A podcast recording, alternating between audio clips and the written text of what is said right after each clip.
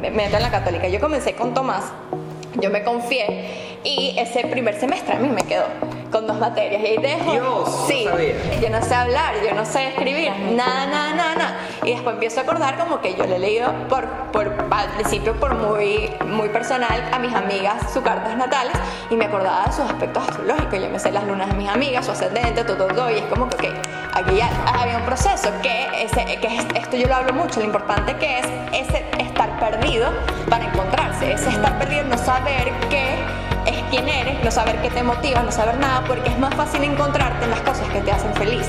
Y así es como nace Pava la Luna.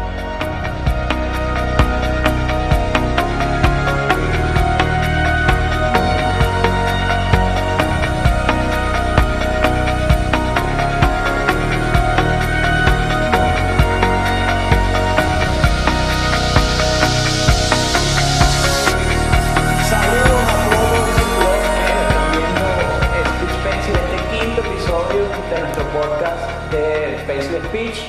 Segunda invitada en nuestro programa. Hoy tenemos, bueno, programa, podcast, nuestro, el honor de tener a Paola Ramos, a.k.a. Paola Aplausos. Edición aplausos, aplausos ahí.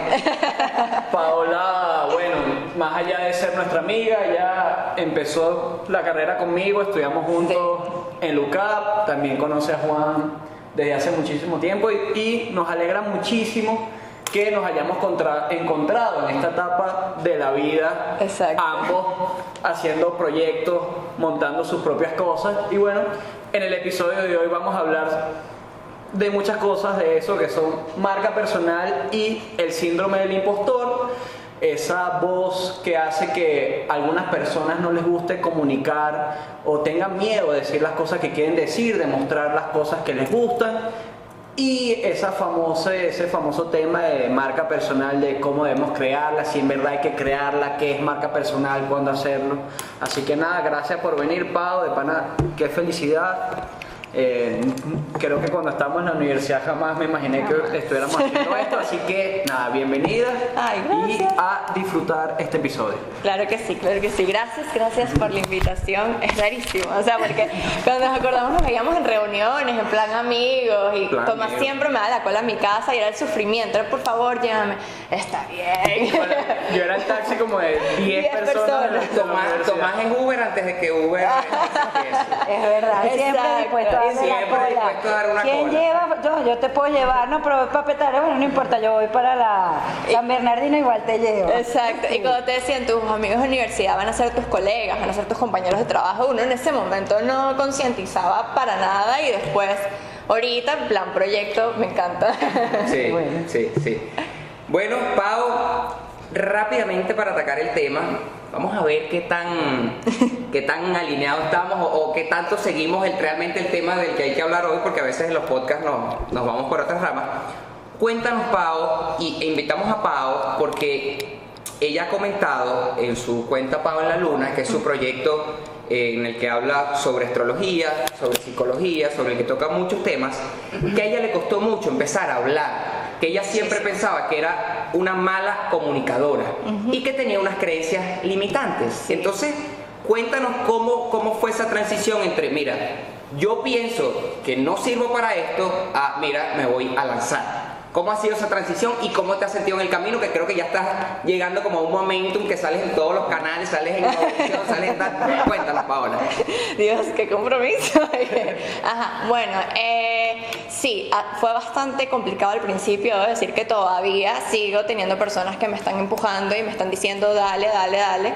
Porque bueno, yo cuando comencé la universidad, yo, yo antes hacía teatro. Yo hice todo mi colegio teatro y yo le dije a mi papá, yo me quiero dedicar a hacer teatro, o sea, vivir la vida de, la, de mi papá. Usted va a sacar una carrera. Y yo como que lo más cercano y parecido fue comunicación social, aparte que mi directora de teatro estudió comunicación social en la católica. Yo no presenté en ninguna otra universidad, o sea, nada. Y yo dije, bueno, me, me meto en la católica. Yo comencé con Tomás, yo me confié y ese primer semestre a mí me quedó con dos materias. Y ahí dejo. Dios, no sí. sabía. No, esto, eh, esto es, es loquísimo. Porque, Igual la amistad continuó. no, y continuó desde siempre, siempre fue mi primer amiguito, aparte que nos unió como el entorno que conocíamos a las mismas personas, pero a raíz de eso yo paralelo estaba llevando una relación que me hizo eh, llegar al fondo, muy al fondo de mí misma, muchas inseguridades, muchos miedos a nivel personal, este, caímos ambos en un- una situación tóxica que eso me hizo, o sea, a, a llegar a ser como sobre mí misma, mi ego muerto, o sea, yo no, era como que yo estaba en la universidad, nada me motivaba, nada me, me pasa el otro semestre, llega la- el tema de las protestas, ese semestre todo también me salió como mal y me vuelve a quedar otro semestre. Entonces fue así, a mí me quedó dos semestres en la universidad y yo dije, esto es horrible, mi papá sí Dios, no decepcionado, no, mi papá decepcionado, este, mi papá no sabe que repetí el segundo semestre. Saludo del señor Ramos. Yo, yo, yo se lo... Por cierto que me parece conocido tu papá, después me vas a decir de dónde lo conozco. Seguramente. Y yo no pude porque mi papá la primera vez se decepcionó tanto que yo dije, la segunda vez, yo dije, bueno, mi papá siempre me pregunta en qué semestre estoy, yo lo que hago es el semestre, digo como, y, como el mismo semestre y ahí lo, lo mareo. Y así fue. Y fue como adelantando, entonces también yo siempre he sido muy estimulada por el entorno. Entonces, si tenía un grupo que me, que me gustaba, entonces yo me motivaba. Entonces caí en muchos grupos que no me gustan hasta que llegué a un semestre donde conseguí mi grupo y entre todas nos apoyamos. Ya cuando yo llego a sexto Sí, semestre. ya ahí te- sí, te me, estabilizaste Me normal. estabilicé. Me encontré como que yo digo, qué loco que tuve que pasar por dos semestres para conseguir la gente con la que yo me sentía adecuada. Entonces paso a sexto semestre. Saludos a nuestro grupo de la universidad que no lo logró. No, yo las quiero muchísimo y lo seguimos hablando, pero yo... No, yo, yo, A todos los que estuvieron con Paola en primero aquí. ¿no? No, pero es que, o sea, yo las quiero y tenemos full cariño todas, pero como establecerme en un grupo, era algo Sí. como, a mí siempre eso me ha costado demasiado. Yo soy muy introvertida, entonces llevar como el paralelo para mí siempre ha sido horrible. Y llego a sexto semestre, conoz- eh, me- veo guion como materia y veo que hay algo llamado cine dentro de la comunicación social. Y ahí encen- se encendió una llama, ¿no? Como que yo me motivaba la clase, yo siempre me sentaba de última, como que no, me daba pena hablar con los profesores. Entonces, esa clase eh, me, fue motivando, me fue gustando el cine y decidí agarrar audiovisual. Ya cuando yo paso audiovisual, todo es más práctico, empiezo el manejo de las imágenes, me gusta movimiento y ahí ya en mención fue como que, ok, esto me gusta. Encontraste tu elemento. Me encontré mi elemento. En paralelo, este, caigo en el centro de, de- de estudios junguianos, que ahí, en ese momento, cuando conozco al Bijus, todos ustedes lo conocen, y él me dice, ay, pero, ¿sabes? Yo estoy estudiando astrología acá, si quieres, porque él me hablaba de astrología y yo que me encanta, me encanta eso. Entonces empecé a estudiar y eso lo- era como mío, era como algo muy personal, aparte que uno lo veía como un hobby, porque, ¿sabes? Como todo el tema social de la astrología, que es, te imaginas al tipo echando cartas en la televisión y dices, oye, utilizas tú. Hola Ari, ¿qué tal? Sí, todo el mundo alrededor tuyo para que le, Exacto, le entonces- adivines el futuro. Entonces uno cuando estudia eso, sobre todo joven, uno se encloseta demasiado. Entonces, En closeta. enclosetado, o sea, eso es como si uno, Es cierto. eso fuese como algo que te... No, no. que te- entonces, Sí, sí. No hablen de los gays. No, nada que ver. Este, entonces yo le decía a mi papá, no estoy viendo unas clases, ¿sabes? No, porque es- él le agarré y me decía, ay, la esotérica esta, ¿sabes? Como que era muy despectivo en ese tema, porque bueno, ya sabemos, entonces yo eso... Pau, quiero hacer un breve paréntesis en esto porque la historia de Paola creo que puede ayudar a muchísima gente. Pienso en mi hermana, pienso en personas que uno conoce que no se ha encontrado. Y ahorita están viendo a Paola en la luna como un producto ya hecho, como Sí. wow, mírenla qué concentrada, mírenla cómo está con su pasión. Oye, y aquí está realmente la historia. Y fíjense cómo también se repiten patrones de mi papá no quería que yo estuviese aquí, no sé qué. Entonces, para los que están viendo este podcast, que nosotros tenemos una comunidad bastante amplia y una comunidad incluso joven, una comunidad que está en universidad todavía, viejo, si estás en segundo semestre, si estás en tercer semestre y todavía no te has encontrado, tranquilo, porque todavía te faltan todos estos pasos para llegar a donde Y quieres llegar. hasta, por lo menos yo ayer que hablaba con Alejandro, lo menciono sin ningún rollo, Alejandro Coelho. Saludos Alejandro Coelho, seguimos saludando. un amigo del colegio de hace siglos, o sea que podemos tener más de 10 años sin ver, ¿no?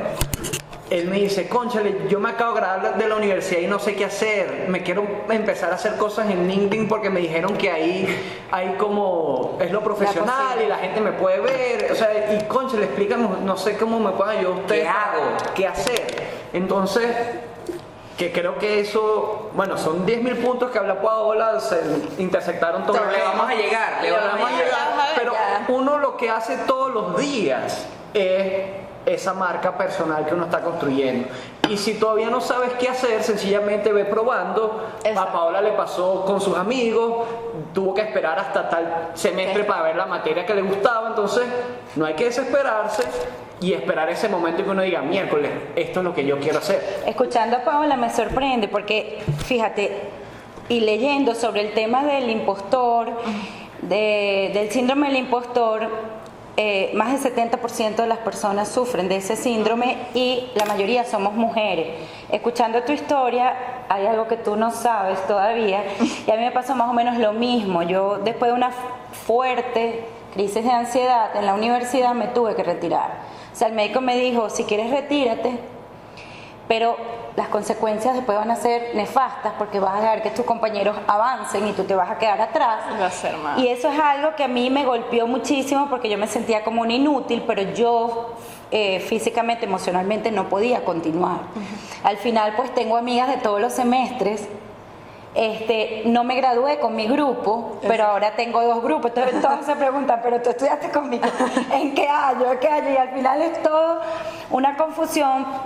Y este, yo decía, Dios mío, también me pasó similar. Yo le dije a mi papá, es que yo no quiero estudiar educación, yo quiero estudiar es odontología.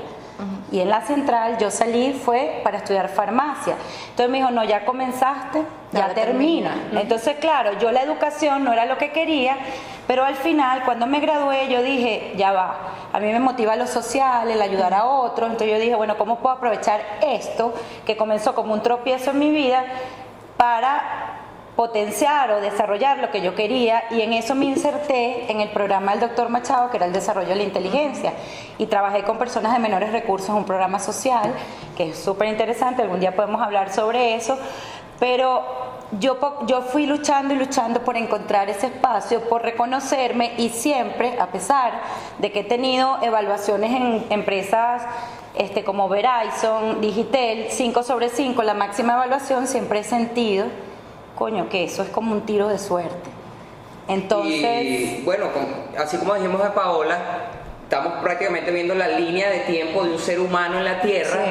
porque lo estamos viendo en Paola y lo estamos viendo en Marisabel. Y quiero atacar un punto, partner. Y Paola, ya vamos a retomar. No, tranquila. Ya sé el punto donde te quedaste. Me encanta porque yo estoy aquí. que con algo en lo que hemos conectado mucho Tomás y yo, que es el tema de nos dimos cuenta, ese a moment de que nadie tiene su vida resuelta y nadie la va a tener resuelta. Y si ustedes se fijan, y aquí me voy a poner apasionado, qué absurdo, Dios mío, que de repente tú a los 25 ya sabes qué vas a hacer con tu vida.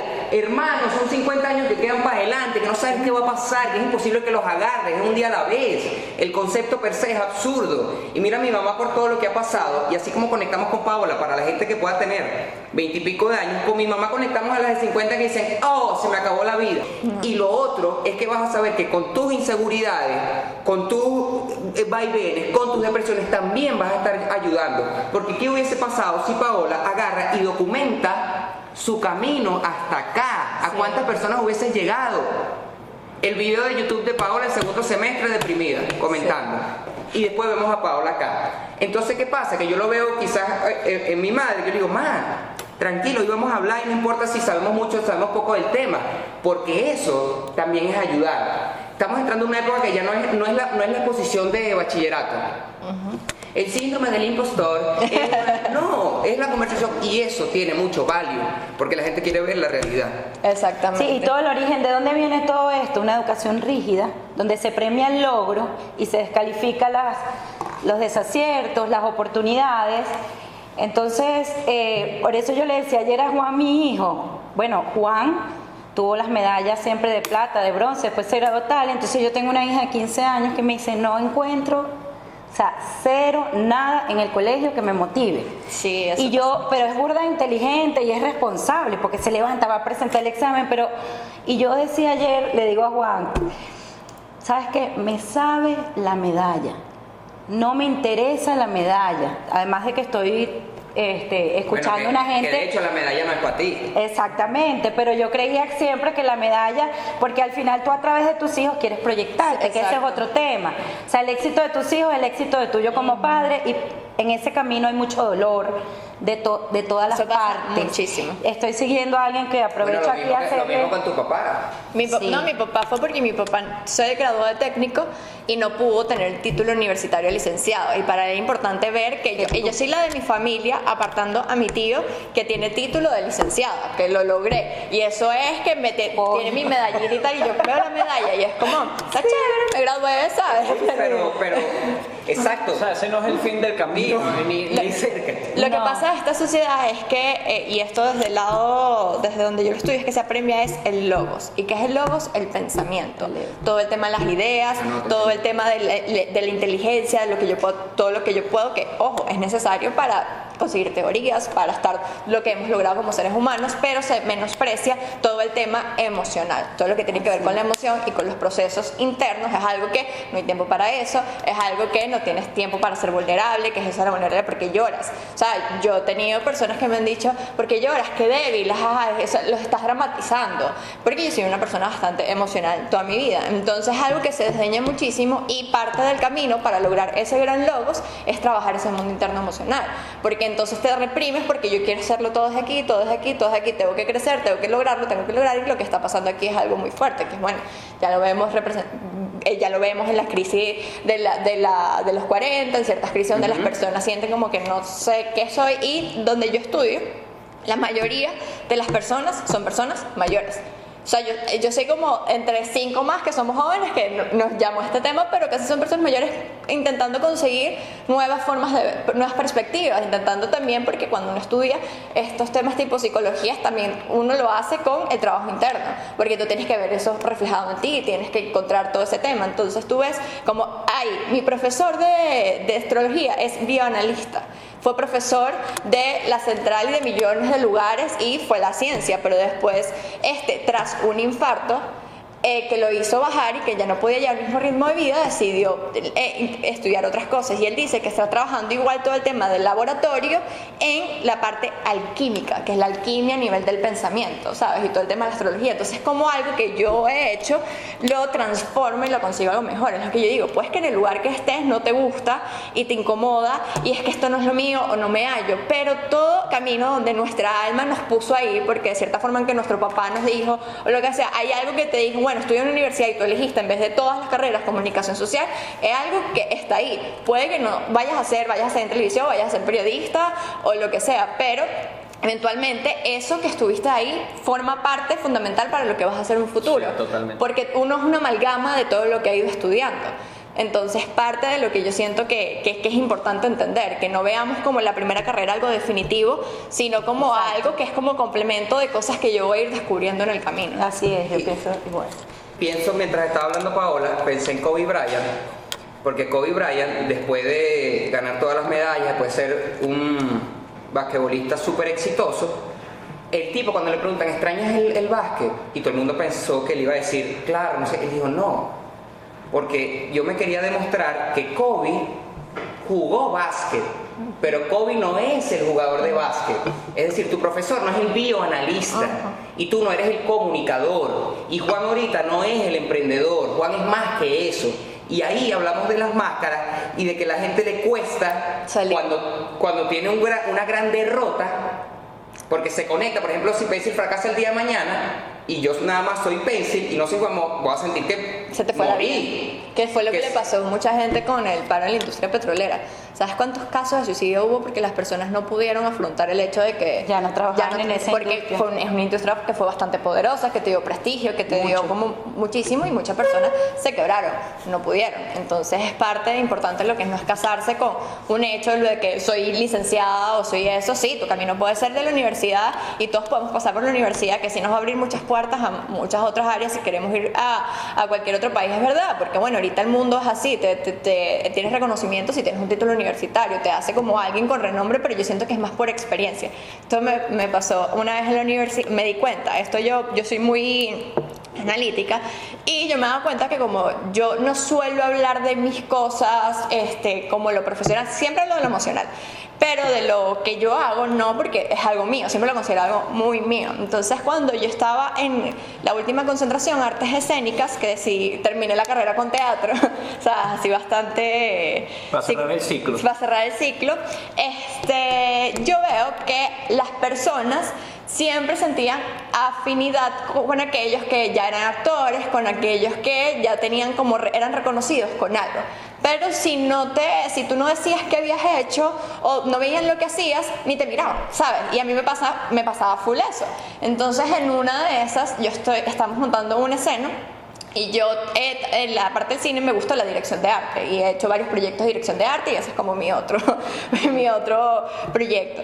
Este, y cuando estamos haciendo el montaje y yo digo como en la parte de arte tiene que ser esto y esto y esto y como yo hice teatro y dirigí una obra de teatro también, yo le estoy diciendo técnicas teatrales y ahí me empezaron a prestar atención y a partir de ese momento me empezaron a ver y yo dije, oye, qué chimbo que yo tengo que decir que soy algo para ser Oye, sí, alguien, Sí, ¿sabes? ese justo, mira, aquí tengo anotado. Estamos acostumbrados a tener un aval. O sea que si yo no tengo el aval para poder hablar de algo, no deberías decirlo. No y por lo menos eso, Juan y yo, ahorita vamos a dar eh, en el diplomado de marketing digital del CIAP el módulo de SEO. Valga la cuña. Y pues. nosotros no valga la, Valga cuña. la cuña. Pero ¿qué pasa? Nosotros no nos hemos graduado de ningún lado como expertos en SEO, ninguno de los dos tiene un diploma que diga ellos son están certificados para poder dar esto, pero yo estoy seguro que nosotros estamos más que preparados para hacerlo. Correcto. Y eh, el problema y lo que, lo que creo que está mal es que puede haber gente que se siente ahí y nos vea a nosotros y diga, ajá, pero este dónde aprendió de esto y quién es él para decirme o darme técnicas de esto. Bueno, y eso como que Bueno, pero mucho, todo está en los libros y esa es por eso, no, tengo que tener ese aval y ya está demostrado, y Pencil ya demostró y nosotros demostrado, demostrado que sí sabemos de esto. Entonces, qué chimbo que uno tenga que siempre tener como que todas las, las chapas así sacándolas para que a uno lo puedan reconocer cuenta. sin ni si, o sea, cuando debería ser suficiente ver el trabajo de uno. Ah, conchale, ellos hacen SEO, mira, ah, si yo sé SEO, veo que ellos saben. Entonces, Pero es que al final la, la academia es una industria también. Es una ¿Qué es la industria. academia? Claro. ¿Qué es la academia? Un grupo de señores que montan una institución con ciertos avales, todos los señores la aprueban, entonces tienes que pasar por ahí cinco años o o dos. Ojo, que sea. parte es como un mecanismo regulatorio Sí. porque puede venir cualquier loco también a hablar de cosas Bueno, que no son. exacto. Es parte como de buscar ese equilibrio, pero no cerrar las puertas a personas que sí saben. O sea, es como, es, es necesario la parte de... Ahora, de- hay, hay- hay gente que no se ha graduado y es un crack. Y es un crack. Y al revés, o sea. Sí, pero es parte, yo siento que es como ese mismo mecanismo autorregulatorio, porque puede venir cualquier loco, como en su momento el que levantó la Segunda Guerra Mundial y, ¿sabes? Hitler y dijo esto es lo que yo pienso, pienso, pienso esto y mira lo que ocasionó, ¿sabes? Porque personas que, y yo siento que eso de cierta forma es, eh, como toda sociedad necesitamos ser autorregulados de cierta forma, pero no negarnos a las nuevas perspectivas. Obviamente gracias al auge de las redes sociales y a todas estas plataformas de internet podemos tener mayor alcance y llegar y ustedes demostrar, mira, yo solo sabemos esto por esto, por esto, y algo que yo he visto full de Pencil es como que ustedes demuestran de dónde han aprendido todos, o sea, o sea, se ven profesionales porque están trabajando de forma profesional, porque es lo que les gusta. Y ahí parto al punto de lo que aprendí con mi misma propia cuenta, que la gente valora el contenido, pero también valora la pasión. Que te guste lo que estás haciendo. Porque. Sí. ¿Cómo es? Eh, ¿Cómo es? Ma- Marian dijo que dice, La Marian, anota ahí la La frase. gente valora el conocimiento, pero Pero la pasión La lo valora pasión. también muchísimo porque Hace es que se como conecte ah, te contigo. conectas, claro. Yo, y, y- y eso es como hablando porque todo el tema de la sombra, que yo también lo trabajo, todo aquello de la sombra es todo aquello que te molesta, te hace ruido, pero también admiras de otras personas que no puedes ver en ti y está dentro. Y algo que yo siempre he admirado de todo el mundo es lo apasionado que es. Cuando yo veo a alguien que es apasionado por lo que hace, es como, ¡ah! me encantaba porque yo no conseguía esa pasión en mí. ¿Sabes? Volviendo a, a- a la historia de antes, era como que nada me motivaba. Yo tuve intervenciones, tipo el capítulo de, de How I Met Your Mother, que inter- hicieron intervención a Ted. A mí me hicieron intervención como que, Paola, no estás haciendo nada con tu vida, sal, tienes que conseguir algo que te motive. Todas mis amigas, todas estaban haciendo, ya las pasantías, estaban grabando, estaban haciendo millones de cosas y yo estaba estudiando mi, mi tema, pues, pero yo no. Y, era así como que es que no, sé qué hacer, no sé cómo moverme, no, no sé, no sé, esa era mi palabra, no sé. Y tenía familia que me veía y me veían en la casa así tirada todo el día en la cama y que, Paola, estás haciendo. Y todo mi proceso estaba haciendo interno. Estaba para adentro, para adentro, Había para un adentro. proceso ahí. Ah, había un proceso que, ese, que es- esto yo lo hablo mucho, lo importante que es ese estar perdido para encontrarse, ese estar perdido, no saber qué es quién eres, no saber qué te motiva, no saber nada, porque es más fácil encontrarte en las cosas que te hacen feliz. Y así es como nace Pau en la Luna, porque yo después que pasé en la universidad me encantó, trabajo en lo de cine, pero yo decía quiero hacer un proyecto personal, pero no sé qué hacer. O sea, no sé, terminé, terminé la universidad y fue que, ay, ¿y ahora qué? ¿Sabes? Y ahora qué, aparte que yo estoy este, tramitando todo para irme, entonces es como una larga espera, este, que, y es como que, ¿qué puedo hacer en este momento? Puedo hacer un proyecto personal y empecé a pensar en ese momento de que no sé, no me encuentro, no me hallo, en qué momentos de mi vida yo de verdad estoy motivada. Entonces, bueno, cuando hacía teatro es algo que me encantaba. Cada vez que estoy en una clase de, de mi clase de astrología, voy allá y uff, llegué amargada y salí feliz. Y eh, me pasaba full que yo siempre fui introvertida, en toda la universidad me sentaba de última, no hablaba con los profesores, nada, nada, y yo siempre hablaba y el profesor me tenía que mandar a callar, o sea, me hacía mi esencia que es Aries, ese sol que está oculto ahí con estos temas, era así, este, me motivaba y dije, aquí hay algo. Y cuando yo siempre tuve una mala memoria, o sea, a mí siempre se me olvidó todo, todo, todo, todo, todo, escribía y como no me gustaba, a veces escribía tan terrible. Mis amigas tienen fotos de unos trabajos que yo entregué, que, burlándose, y, y yo, yo, yo decía, yo no sé escribir, yo no sé hablar, yo no me sé yo soy esas personas que están en un grupo es, es la persona que intenta decir algo y siempre le interrumpen. Y bueno, y bueno, y bueno, y fue como, me quedo callada, ¿sabes? Como que nunca te escuchan. Entonces, sí, yo no sé hablar, yo no sé escribir, nada, nada, nada, nada. Y después empiezo a acordar como que yo le he leído por, por, al principio por muy, muy personal a mis amigas sus cartas natales y me acordaba de sus aspectos astrológicos. Yo me sé las lunas de mis amigas, su ascendente, todo, todo, todo. Y es como que, ok,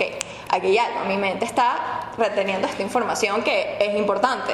Eh, y yo dije como que, y a mí siempre, algo que yo siempre he tenido desde pequeña, pero eso pasa por ser una persona muy emocional, es que yo siempre he sido muy buena consejera para mis amigas. A pesar de no haber vivido esas experiencias, le podía dar, no quiero decir porque me parece soberbio tener como esa madurez emocional, porque, pero le podía dar un consejo bastante que... Ahí está el síndrome. Ah, que, que, este, ah, sí, pero es que no, porque eso suena, eso, o sea, para, Sí, después hablamos de la humildad. sí, eso El suena, tiene que ver con el ego eso también, ¿no? sí, no, y eso suena, eso suena, me van a decir, ay Dios, sabes, paspavita, porque aquí, o sea, todo el mundo juzga por todo, pero, Ahí estamos entrando. ajá, es verdad, pero, este, yo, eso siempre se me daba, y yo como que, ok, a pesar de que mi vida emocional fuese un desastre, desde mi propia herida yo podía sanar, sabes, y ok, aquí, aquí hay algo, aquí hay algo, y fue así como, ah, esto es buenísimo, porque yo- Lu- Luis fue bastante, él fue como bastante puente para todo esto, y siempre me empujaba, pero abre tu cuenta, y yo que estás loco, ¿cómo yo voy a abrir mi cuenta? Yo apenas llevo dos años estudiando,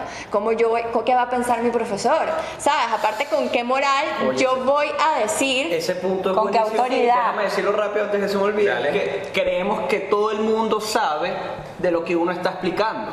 Porque estás acostumbrada a la universidad donde cuando te parabas a explicar algo, el profesor sabía de lo que tú estás hablando. Entonces, si tú te equivocabas, era como que, concha, les van a pensar que yo no sé. Pero ya cuando uno pasa esa etapa, que ya estás en la vida normal, no todo el mundo sabe de lo que tú has estudiado dos años, lo que tú has estudiado tres años, y tú puedes con toda la calma del mundo pararte y explicarle, mira, esto es así, eh, las- los planetas, las, las lunas, los soles, etc. y no va a salir alguien a jurar que, mira, lo que tú estás diciendo es mentira. Porque algo que me dijeron a mí cuando yo trabajaba en Meridiano, que era muy cierto, es que los periodistas escriben para otros periodistas. Solo porque queríamos quedar bien con las personas que sabían de eso. Gremio, sí. Y al final no, o sea, uno le está explicando a gente que no sabe de esto Exacto. y uno puede sentirse bien porque si uno está seguro de lo que sabe, de explicar eso. Entonces es- hay que quitarse esa idea de la cabeza de que todo el mundo sabe de lo que uno está explicando. Y llega un momento que para ti es obvio, o hemos repetido mil veces lo mismo, pero hay gente que dice, Exacto. wow, nunca lo había visto de esa manera. Exacto. Y para ti era una tontería. No, y, y era así porque era como un respeto, porque a mi profesor yo lo admiro muchísimo y las personas que me enseñan son súper y saben de tantas cosas. O sea, saben que de, de todo este tema yo sé un 20% de lo que, bueno, pero es que cuántos años tiene mi profesor, ya es un señor bastante mayor, O estaba sea, tú, no- estudiando. tú no ibas- tú- tú- tú te No ibas a impedir llegarle a 3.000, 4.000 personas por una persona. Por una persona. Wow, sí. Sí. O sea, una sola persona Wow. tiene que pedir a ti y alcanzar un. Wow. Sí, pero era un respeto, o sea, era algo así como que Vamos ya a sabes. de esa persona. Porque yo veía, y eso era también una crítica que yo daba, yo veía tanta gente hablando, no voy a decir malas palabras, pero tonterías sobre cosas que creían saber y no sabían, y me pareció una responsabilidad de muchos temas que se está tratando. Es una irresponsabilidad. Yo decía, yo no quiero ser también poco irresponsable, ¿sabes? Porque si yo también estoy proyectando eso ahí, me está molestando, está tocando algo, ¿sabes? Uno también es su autoanálisis, entonces como que eh, pero Luis siempre estuvo ahí dándome en él. Entonces un amigo se abre una cuenta de astrología y al principio se la abre echando broma, ¿no? Entonces haciendo memes y que "Ah, está divertido. Pero después empezó a hacer lecturas y se lo estaba tomando en serio. Y estaba ganando seguidores estaba diciendo cosas que no era. Y yo, ¿sabes cómo va a hacer esto y tal? Entonces yo le digo, pone como una luna que no, que no era este, para cortar el cabello. Eh, ah, para que te crezca rápido. Era que sí, Luna en Capricornio, Capricornio es el tiempo. ¿Sabes? Te va a Todo tardar. el mundo sabe eso. ¿eh? Capricornio, no, Capricornio es el tiempo, es la espera de las cosas, es el tiempo de los procesos. Metafóricamente hablando, ponlo en tu cabello. Si te cortas el cabello, va a tardar en crecerte, ¿sabes? Es como ese paralelismo. Entonces, yo que, ¿sabes? Eso no es así, mejor no es así. Ah, eso lo leí en internet. ¿Sabes? Entonces fue así como, lo leí en internet. Y, yo, y que sí, bueno, pero él estaba con su emprendimiento. Me decía, ¿y tú, tú qué estás haciendo? Y que, ¿sabes? Eso, me, estuvo, eso. me, estuvo, me estuvo así dando, dando. Y yo, como que, ok, lo que dije, bueno, me voy a sentar.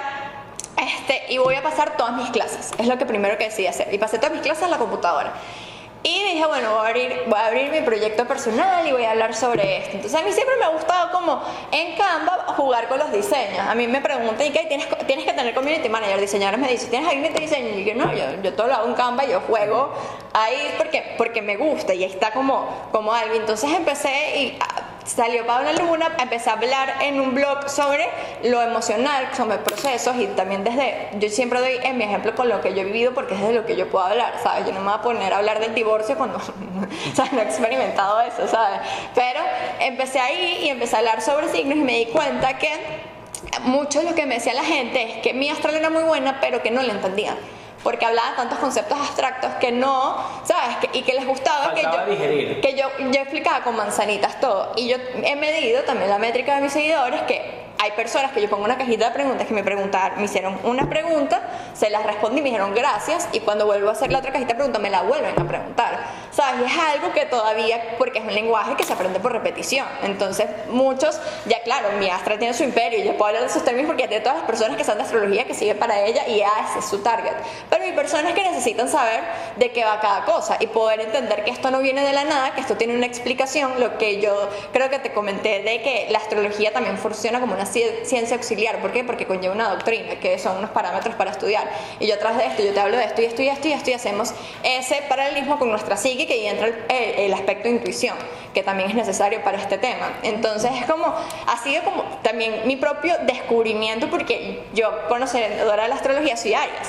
Y una de las características de Aries es que se cansa rápido de las cosas. Aries siempre quiere lo nuevo. Aries no es constante. Aries no termina este, las cosas. Siempre es como no ha terminado algo y empieza algo. Entonces, y que, ¿sabes? Y si esto me pasa, ¿sabes? Que, eh, ¿sabes? Empieza uno, ¿sabes? Que si me llegamos a desmotivar y tal. Entonces, yo como que entendí por varios aspectos que mientras me motive a nivel emocional, yo voy a seguir ahí y sigo ahí. Y hay días donde, semanas donde estoy mega full con otros compromisos que me dan de cierta forma mi retribución monetaria porque bueno, no tiene que trabajar. Ahorita es mi proyectico, que es mi proyectico. Entonces digo, coño, no he publicado, me siento mal, ¿sabes? Siento que ya tengo un deber con eso y es porque ya creé una conexión emocional con eso que me gusta. Porque es estoy hablando de algo que me gusta y desde el punto de vista que lo he llevado.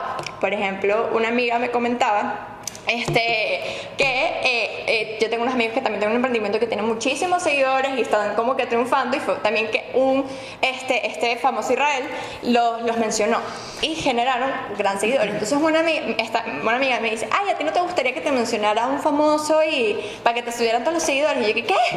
Estás loca. O sea, si yo todavía estoy explicando con manzanita que somos mucho más que nu- nuestros, eh, nuestro sol, que somos todos los signos zodiacales y todos los planetas, también, imagínate si me llegan 50 mil personas de la nada y tengo que explicar y personas que me están preguntando cosas, eh, malos términos que se tienen sobre la astrología. Prefiero que la gente que vaya llegando a mi cuenta es porque se metió en mi perfil, vio el contenido, se dio cuenta que no es una cuenta de horóscopos que te va a decir lo que va a pasar o te va a estar hablando de cosas, sino como más un tema de análisis, autoconocimiento, etcétera, y que desde ahí va llegando. Y poco a poco ha ido creciendo y bastante para lo que yo pensé. Pero es lo que yo digo, mucha gente me ha dicho, porque tú lo mides por el feedback, ay, este, eh, me encanta escucharte, eres, eh, es- el- aparte que lo expliques con manzanita, es como te sientes motivada, se nota que te gusta, me, me encanta tu proyecto, tu vibra, tu cosa, entonces como que la gente va viendo todo eso que tú le estás colocando a tus proyectos personales, a eso que es muy tuyo, porque corazón. uno puede crear 80 proyectos, voy a hacer mi emprendimiento de galletitas.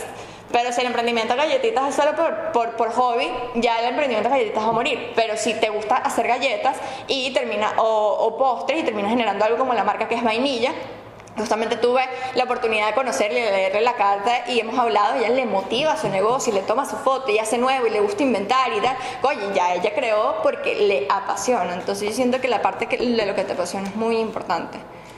Ahorita vamos con Marisabel. Cinco puntos que mencionó Paola. Si alguien puede poner aquí una tapa de edición sería súper cool. ¿Cómo hacer una, una marca personal? Vamos a olvidarnos de todo lo que hemos visto de marca personal. Yo siempre me burlo un poco de la marca personal porque, bueno, el tema de las fotos, que si no, no sé qué. Sí. Vamos cinco puntos claritos. Olvidemos, ol- vamos a olvidarnos de redes sociales, vamos a olvidarnos de todo. Punto número uno. ¿En qué momento de mi vida estoy motivado? Es decir, Ajá. en un mes donde yo hago muchas cosas, ¿en qué momento siento esa pasión? Eso fue lo primero que dijo. Más allá de pasarla bien, porque uno la pasa bien en fiesticas, en No, cositas. ¿en qué momento siento ese, ese fuego Esa vocación, esa vocación. ese- Número uno, pácata. Ya voy a ir eh, delimitando. Dos, ¿en qué momento rindo bien? Paola no tenía memoria, salvo para acordarse de la luna de sus amigos. Entonces, ya tengo, eh, Clásico. estoy motivado, ya tengo en qué rindo bien, luego viene en qué soy bueno. Paola era, se sentía que era buena aconsejando. Tercer punto, vayan anotando. Cuarto punto, ¿en qué siento que debo hacer algo? ¿En qué siento que debo hacer algo? Que ese es el voy. El, ok, ya sí, estoy aquí desde, desde mi teléfono, mira, tú no sabes nada, o estoy viendo. Por ejemplo, mi caso, yo sentí eso que, mira, quiero hablar, pues quiero decir algo, que ya lo decía en la oficina. Muchas de las cosas que yo comento hoy en día en mi Instagram ya lo decía en la oficina y dije, coño, siento que tengo que decirlo, pues ese es el cuarto. Y el quinto, ¿cómo puedo diferenciarme? En un mercado que está tan saturado, en un mercado donde hay mil cuentas de astrología, Paola, ¿qué hizo? Mira, de mi astral dicen tal cosa, de este dicen tal cosa. Entonces, con esos cinco puntos, Paola construyó su marca personal. Ahí ya tenemos esos cinco, no sé si queda uno más.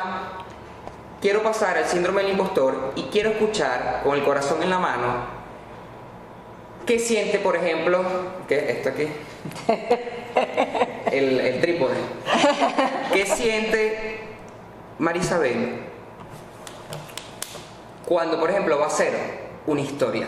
Y traigo esta colación, eh, Paula Díaz, Poli, Pauli con U, que ha estado con gente con súper de renombre, que ha hecho actuación, que ha pisado tremendas tarimas, que hace stand que hace improvisación. El otro día le preguntaron, ¿cómo, ¿cómo hacer para que no te dé vergüenza sacar contenido? Y ella dijo, mire hermano, yo después que grabo una historia más nunca la veo.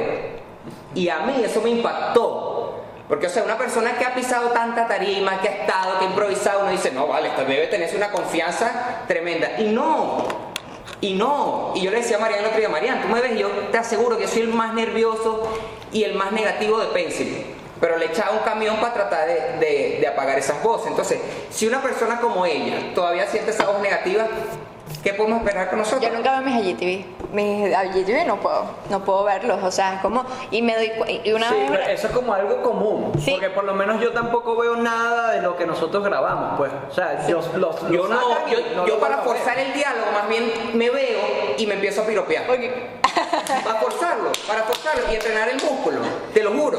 Y digo, wow, Ahí están las dos. Yo me Ahí están las dos. yo dije, wow, qué, qué buena es, porque si no, caes en, porque yo escucho, por ejemplo, me oye, pero es que tengo el pelito aquí, tengo el pelito allá.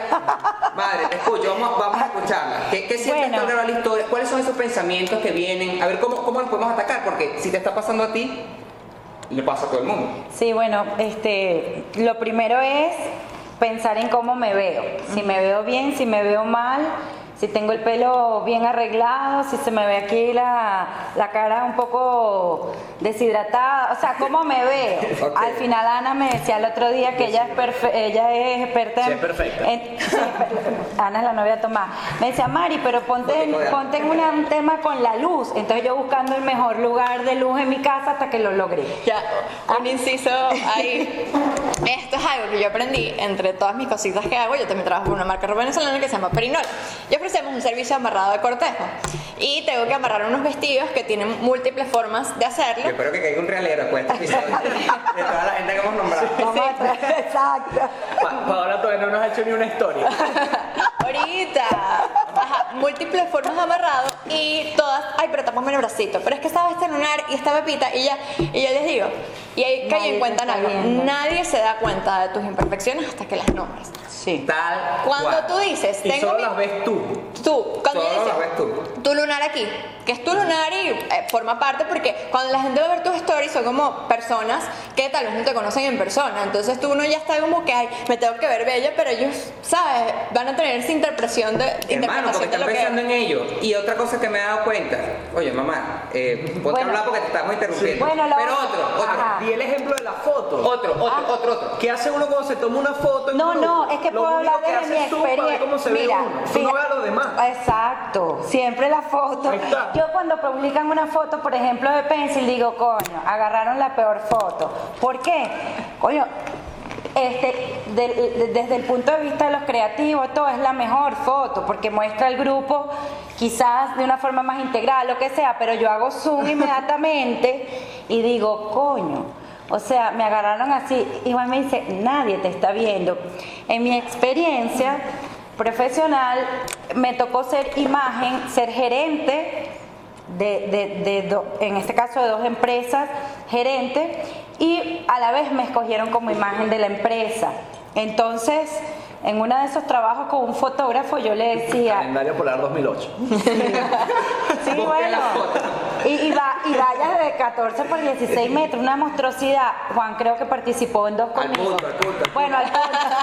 Pues, pues, yo que he estado en muchas multinacionales. No, no, no, sino que contándote esa experiencia, yo le decía un día al fotógrafo, no es que me veo así, es que me veo así, es que me veo. Y él, que es, bueno, un fotógrafo que ha fotografiado hasta para National Geographic, me dice, nadie, me decía en ese momento, eh, eh, incluso me decía que las mujeres, además bonitas, siempre estaban buscándose defectos, defectos que ellos jamás veían. Entonces eso que tú dices, Paola, nadie te está viendo, y eso es parte de lo que Juan siempre me dice, pero qué otra cosa, si lo que voy a compartir tiene, es de valor para las personas que me están viendo, y este, ¿Cómo, cómo determinamos ese valor? exacto, Porque yo creo, por ejemplo, mi mamá ahorita que está empezando toda esta broma, quizás ella dice, tendrá valor, porque mira cómo lo hace Café del Éxito, mira cómo...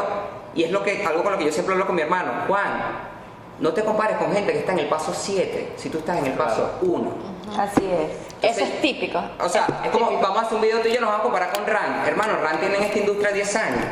Exacto, Él empezó igual que uno. Es que como lo vemos Exacto. inmediato, no vemos el tiempo. exacto. Porque creemos que es en ese momento. Ah, este lo logró ya, ¿sabes? Como No, algo tiene como... años dando. Por eso. Tú te estás enterando de la ahorita. Eh, A la ahorita, entonces es como un proceso que lleva demasiadas cosas. Sí. Vamos, seguimos contigo. Bueno, uno es como luzco. ¿Cómo luzco? Otro Dos, es si hay valor o no. El cómo luzco lo resol- Aquí vamos a ir resolviendo. Para que no haya excusa. Mucha gente nos ha escrito en Pencil y, y a mí personalmente me dijeron, hermano, estoy a punto de sacar mi primer video. O sea que por ahí vamos. Entonces, ¿cómo luzco? Nadie está pendiente de eso, nadie te ve y tú ves eh, tus, tus imperfecciones, ¿ok? Nadie, todo el mundo le hace la suma azul. Segundo, Es de valor. Lo ¿Es de valor? Claro que va a ser de valor porque en la vida hay gente que está en paso 1, paso 2, paso 3, paso 4, paso 5, paso 6, paso 7. Va a ser de valor porque incluso si te estás equivocando, o sea, es como que tú digas, ¿era de valor la Paola del segundo semestre que estaba perdida? Sí. Cuando tú tienes ese mindset, listo. Y el otro, lo, lo que dijo Tomás de, hermano, tú no estás haciendo una exposición, el síndrome, no, así no salía en el cuaderno. Exacto. Listo. Tercero. Bueno, y lo otro, creo que con este es- hasta ahí llego, porque son tres aspectos, es, bueno, que lo que piensan los otros que me siguen de que se cree esta, Ajá, porque ya de hecho me han dicho, ay, la influencer. Ajá, eso es típico. Ay, la influencer. Y me doy cuenta que a veces algunas de las cosas que comparto tengo una retroalimentación. Oye, Marisabel, gracias por compartir eso conmigo. Es poquito, pero como me dice Juan y Tomás siempre, ese uno, esa una sola persona, ya tiene que significar para ti un gran valor porque algo le pudiste aportar. Entonces sí, el que, el que pensarán los otros Ok, vamos a sobre, resolver eso. sobre, sobre lo que yo estoy compartiendo, o sea, como que, que te crees tú, que, que- porque tú, ¿quién eres tú para venirme a decir eso? Pues, Ok. esa- esas serían las tres cosas. Ese tercer punto es normal. Normalísimo. Un comediante da, más- da el 75% de la risa que produce es porque ya tiene el nombre. Y lo más difícil es, cuando tú empiezas a echar chistes, que es chiste, que es lo más difícil, es pasar esa, como que esa ola o esa barrera donde la gente que, ¿quién es este bobo? Hasta que uno, porque como somos en grupo, Claro, como, como uno llega el grupo- primero de, ah, viste a Juan y los chistes. Ah, ahora sí ya me da risa. Porque ya todo el mundo está y ya la gente tiene la necesidad de, ah, no, a mí también me da risa porque a todo el mundo le da Y risa. porque a Juan. uno también cayó en eso, vamos a estar claros. Claro, Nosotros- porque tú mismo eres así. ahí. Porque Todos uno, somos ahí. uno, Por eso- uno vio el- el- a, a su amigo, a su amigo que tenía tiempo pero hablando, eh, mostrando así, y yo ¿Qué que, ay, ahora este? este es influencer. Y a mí me pasó que mi- yo, yo no sabía si abrir para Me dónde. vieron Daniel Javif en las primeras, de las primeras de cambio. Y ya la gente. Pero es porque es el típico. Gente que no me conocía, ojo, porque eso es otro, otro importante de la marca personal. Y pienso en Carmen Mancero ahorita. Un saludo a Carmen.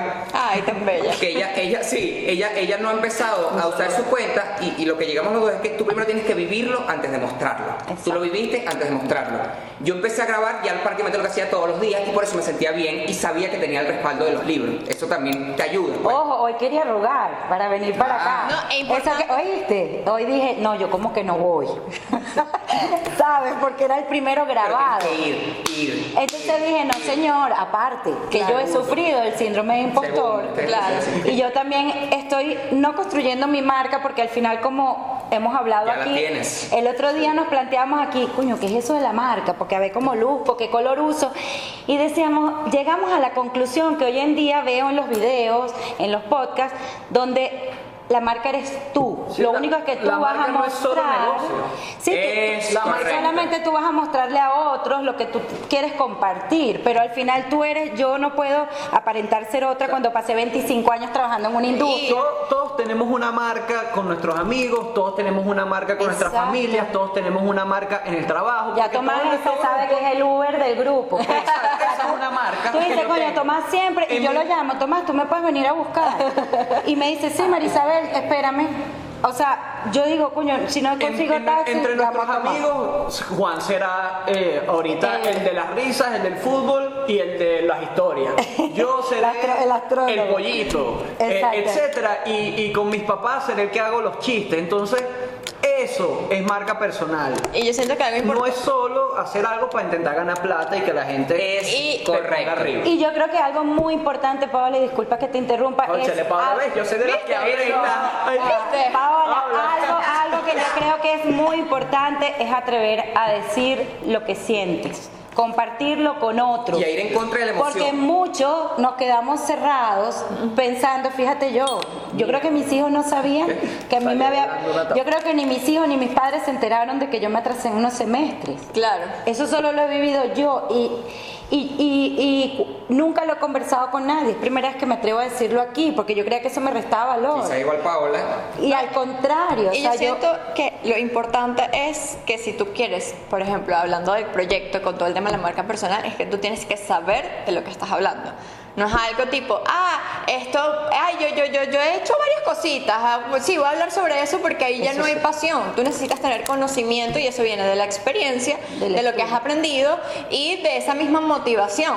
¿Sabes? Este, para mí ha sido la astrología y tú ves mi cuenta personal y yo pongo intensidad porque yo siempre escribo a veces intensidades, comida y ciertas cosas. Ahí baja la, la- la- la Sí. comida coreana. Ah, yo la comida coreana. Estoy loca eso- por ir, vamos a decir Y, y eso, este, porque bueno, sabes, yo no te voy a poner a hablarte de cocina cuando no estoy a cocina, pero te voy y te muestro sitios ese- eh, que, que he ido y que me gustó y eh, a, a la opinión personal. Pero si tú quieres crear Que sepas o pasión. Vamos a hacer Sí. distinción porque puede ser que no sepa, pero coño, te compraste una nueva olla y estás tripeando y eso la gente te lo va a disfrutar. Exacto, pero lo que la gente odia es cuando aquí está la olla Wismar que se ve que te lo acabas de caletrear. Ah. Ahí viene el choque. Sí, eh, no, por eso tienes que saber de lo que estás hablando. Así es. no sepas, así tú llegas y, y digas como que eh, me compré una olla, pero si tú muestras, mira, yo no sé usar esta olla, quieren aprender conmigo. Bueno, y, y te ahí estás mostrando otro y no estás aparentando algo que no eres. Porque yo no me voy a poner en, en, no sé, en mi cuenta personal, a estarme haciendo, a, a mí me encanta a veces, yo sigo varios bloggers y me encanta la vida que llevan de, me encanta la moda y me encanta el viaje, pero yo no voy a mostrar algo que a mí no me nace natural porque soy una persona bastante inconstante con las redes sociales. O sea, yo me cargo y a veces que no quiero ver eso y tiro el teléfono y me voy... Eso pesa, o sea. Yo creo que eso también es parte de lo que a mí me yo digo, ya va, pero es que yo no quiero estar todo el tiempo Claro. compartiendo. Entonces, siento esa presión que digo, empiezo a hablar hoy, no hablo mañana, vuelvo a hablar. Yo, yo escuché el podcast antes de hacerlo. Sí. Es un estrés. Lo tenía anotado Coño, desde o sea, hace- yo digo, por no ejemplo- tiene que ser un estrés. Uno no tiene que vivir. O sea, y es perfecto que si no lo quieres hacer, no lo O sea, hagas. si un día tengo algo que compartir y no quieres recuerdo compartir, alguna no experiencia. compartas. Y todo este proceso no tiene que ser otra carga más de las que Y todo poco lo que uno lo- tiene. A medida que lo vayas sintiendo, lo vas dando. Me identifico muchísimo porque, por ejemplo, yo antes de hablar de Pepsi, bueno, Tomás lo sabe, yo trabajé un año sin decírselo a mis amigos. Y después trabajamos un segundo año sin prácticamente hacer nada en redes. Sí. Y es sabroso trabajar en la sombra porque sientes que no hay presión. No hay presión. En cambio, ahorita que hago las historias, yo también, Paola, digo, venga, me provoca tirar el teléfono por la ventana. Porque, a ver, uno no está curado, pues. O sea, yo todavía reviso quién vio la historia, quién no vio la historia. Y quería atacar ese punto de que. No hay una- el reto de Mariana. No, no ha hecho el reto, Mariana. Siempre hay una persona que te frena. Que por eso yo le decía, compartan, no importa que tengan a su profesor de, de universidad o porque tengan a fulanito. O porque tengas una persona que te guste, que quieres ver si, si vio tus historias o no, porque son cosas que pasan. Entonces es una carga, pero yo quería hablar también que para ti, tu historia es 6 horas del día. O sea, los 15 minutos que la montaste y después chequeando para los demás. Son Son 30 segundos. que no te dieron la atención que tú crees que te dieron. Exactamente. Entonces, es más fácil decirlo que saberlo. Porque si tú tienes ese mindset de, mira, yo voy a agregar valor y ya está, la gente que lo ve, lo ve y ya, pero tú sientes, yo creo que se lo decía a, a Bieser, como si todo el mundo te estuviese viendo ahora. Porque más allá de también crear contenido en redes sociales, nosotros también nos agotamos con el contenido que consumimos. Y eso también lo aprendí, que eso también hace que no seas Ah. constante en las redes. Y esto me pasó Excelente. comenzando con, con mi cuenta personal, Paola. Qué bueno es. Yo, yo tengo mi TOC, ¿no? Entonces yo tengo que ver todo lo que está marcadito porque me estreso, ¿no? Entonces, y, y eso lo, lo fui trabajando con el Marcadito. todo lo que está Toda la marcado. historia. Toda la Todas las historia. ¿Qué? To- yo veía Hasta todo- el final Hasta siempre. el final. Yo ¿Cómo veía que todo. todo lo que está No. Toda la historia, Todas hasta las que, hasta que Yo lo que está prendidito es como, y yo era como que lo tenía que ver. Y entonces yo después veía todas las historias, en ese momento también que no hacía nada, que ese momento de gestación, Yo trato y viendo la vida de la gente, viendo todo, ta, ta, ta, ta, y después carga. y- y veía, perdí dos horas de mi vida viendo esto, porque al principio eran 100 personas que seguían, Claro. después 200, y en mi cuenta personal sigo 700 personas. Yo 30 y Abrí. Pau en la Muy luna bien, muy bien, 30. abrí Pau en la Luna y sigo cuentas que me interesan. Entonces ahora tengo las, para curarme en salud, lo que hago es que silencio las historias que sé que Yo no me van a aportar nada. Yo las O sea, tengo silenciadas. Pero es verdad, silencio porque con, para curarme en salud con el TOC, porque tengo que ver todo, entonces ya yo... Claro, tú tienes que hackear el cerebro. Sí. Y, y yo, y yo, Pau Ramos, ya yo no veo historias. Y le dije a todas mis amigas, agréguenme a mejores amigos en de la Luna para yo ver, ¿sabes? Esas historias de ustedes es. en esto, porque aquí es donde yo estoy consumiendo Porque es lo mismo de este concepto también de cuando publicas tú sientes que todo el mundo te ve, pero también cuando ves las historias de los demás sientes que estás en mil vidas al mismo tiempo, Sí. inconsciente o conscientemente. Por eso yo le digo a la gente no vean historias, porque entonces la mente se te va, que si fulanito está en no sé dónde, que si yo, yo veo como tres, cuatro historias. Y uno se agota. Claro. Y te agotas horrible. Es que es una locura, métete desde aquí sentado de repente uno en una Sí, rumba, otro en, en estos días ellos se quedaron locos, pues me dijeron, ¿tú por qué sigas tan poquitas personas? Porque sigo Sí. el consejo de Michelle Ederi que dice, si no te agrega valor, dale unfollow. Porque Ok, ahorita- vamos, vamos, Paola, creo que te tienes que ir. Entonces vamos a meter un cierre. un cierre y bueno, si la gente comenta en YouTube o en donde sea que vaya a salir esto, Vimeo. eh, rápido, un resumen de, de, de todo lo que hablamos. ¿Cómo hacer gente que, cómo puede hacer la gente que está viendo y dice, Dale. quiero empezar mi marca personal o no quiero empezar mi marca personal o no soy lo suficientemente bueno? Háblale al pueblo de Venezuela. bueno, estamos aquí. No, mentira. Eh, primero descúbranse. O sea, nada sirve querer hacer algo desde el ego. Desde, ay, yo quiero hacer esto porque Ajá. fulanito está haciendo esto. Yo, ahorita está de moda esto, entonces ahora yo voy a hacer esto. Porque sí, sientes que te puede gustar, pero realmente lo que te está gustando es tu proyección de eso. Yo quiero ser tan exitosa Ok. como esta persona, quiero tener este alcance, quiero que las personas me regalen cosas, porque esta chama siempre le está llegando cosas gratis, yo también quiero cosas gratis. ¿Sabes? Desde ese ego que no te va a aportar nada porque ahí no hay un valor con lo que estás haciendo. Y parte de eso es un viaje interno. Ahí mismo lo hablamos con curarse en la salud de las historias y en eso de ver la vida de las personas. Es primero, yo siempre digo, y esto lo digo en Pablo en la Luna, Conózcanse lo que está pasando en su mundo interno para que se enfrenten con sus miedos, con sus inseguridades, con todo eso de sus vivencias y desde ese punto no importa si ahorita estás pasando por una etapa en tu vida en que sientes que estás perdido porque mucha gente me ha escrito no, que no sé qué hacer, no me gusta, nada me motiva, nada me llena, nada tal. Todos, todos, absolutamente todos, hemos estado por esa etapa Así y ese es el único lugar donde de verdad podemos descubrirnos. Porque cuando todo está bien y cuando yo estoy haciendo todo, todo, todo está bien, como todo está bien, yo no tengo como un- un- un- un- un- una barrera de reconocer qué es lo que realmente me motiva o qué es lo que no tanto, porque todo está como monótono, por decirlo así, pero cuando yo estoy bajo, yo puedo reconocer en los puntos de mi vida donde he estado alto. Y no desde el ego de, ay, me acuerdo esa etapa donde era, tenía tanta y gastaba tanto dinero, yo no voy a volver porque eso ya no es así, sino en qué áreas de tu vida, Sí, si sí, sea sí, sí. tonto, pero tonto, de que, ay, yo siempre fui y me encantaba vestir a mis amigas. Probablemente ahí hay una estilista que no de, de- de- marca de ropa que no, se, que no se ha descubierto. Que no ha salido. Que no ha salido. Y verlo en los detalles del día a día. No en el, no el, el tema de, de, ah, que lo que estudié, el curso que hice, no, en tus detalles. ¿Sabes? En, en eso que Normalmente eres bueno, hay personas que son buenas es para organizar y no necesariamente tienes que ser una trabajadora o ama de casa, no, tal vez eres muy buena para, pues, eh, te gusta organizar este, el cronograma de las empresas, pues, ah, sabes, como desde ahí ir Análisis estratégico. y ir dándole. Yo no sabía, y esto hablándolo desde lo- los elementos, en mi carta natal yo tengo cero aire. ¿Y qué es el aire? El pensamiento, la comunicación, el hablar, por eso me cuesta tanto. Pero agregas el elemento que más te tienes, a, este, que, que más tienes, que en mi caso es el agua, que es la emoción, y todo lo abstracto, las imaginerías, los símbolos, etcétera. Entonces yo, mi lenguaje, mi comunicación va desde mi agua. Y por eso puedo transmitir un mensaje. Y parte de eso, claro, para mí la carta natal fue una gran guía para yo ir, ¿sabes? Este, Desmenuzando. desmenuzando. Pero Tírate la cuña sin miedo. Eh, po- Para la gente que quiera descubrirse Paola.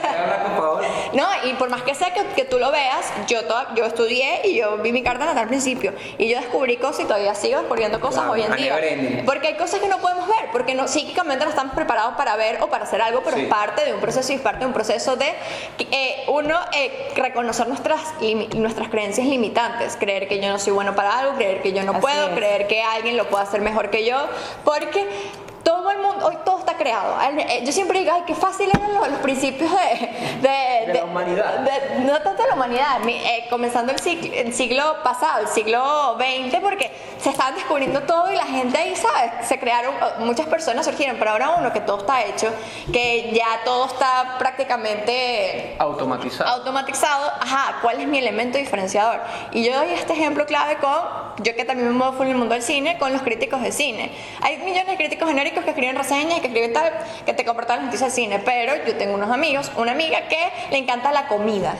Y siempre... Ella, ¿cómo que se llama? Rada. Que Este, solo hace eh, en tal película el Ratatouille. que- bueno, no es Ratatouille porque eso es de comida, pero en Batman cuando salió esa hamburguesa es no sé sí, qué tal, tal. porque le gusta la comida y lo que hace, y lo que hace Nicho, es pero absurdo. Y lo que hace es, este, a veces recrear las comidas, a veces no puede, y se llama su cuenta protagonista culinario. Y habla sobre eso, porque es lo que le gusta. No te va a hacer un análisis, porque ser crítico, no juro, pero tienes que encontrar tu nicho. El de Luis es la, el desde el lado psicológico, de- eh, el de muchos es la- la- la desde la política, desde los sociólogos, pero ¿dónde está tu, exacto, dónde está tu pasión? ¿Sabes? ¿Dónde está tu Y de vocación? nuevo, eso no es algo que tienes que forzar porque tú mismo eres el nicho. Exacto, ¿qué es lo que haces hoy en día que consideras como, porque a veces para ella cocinar para su familia era tal vez algo del día a día, pero está su pasión ahí y se da cuenta que también le gusta el cine como uno o dos cosas que me gustan en un solo lugar, como uno la comunicación social con eh, la astrología, Ah, me abrió un proyecto personal, porque fácilmente yo puedo tener mi nicho cerrado y hacer mis eventicos y parte espiritual, o sea, muchos astrólogos que no están en redes sociales y, y está. no pasa nada. Y no pasa nada, son felices así, pero desde donde todo lo que has ido haciendo y todo desde el camino que haces eh, forma parte de quien vas a ser más adelante. No lo veas como un definitivo, sino como un complemento de tu futuro. Qué bueno. Bueno, Agarren ahí, el pues. que llegó hasta aquí, muchísimas gracias. Marian, suerte con estos bookmarks. Una hora de ven para allá, para acá, para acá. Nada, Gracias. Compártenos, gracias a Biesa, gracias a todos y A Hurtado. Gracias a Miguel Cupercito. llévatelo. Llévatelo. Qué bueno, qué buena tu experiencia. Sí,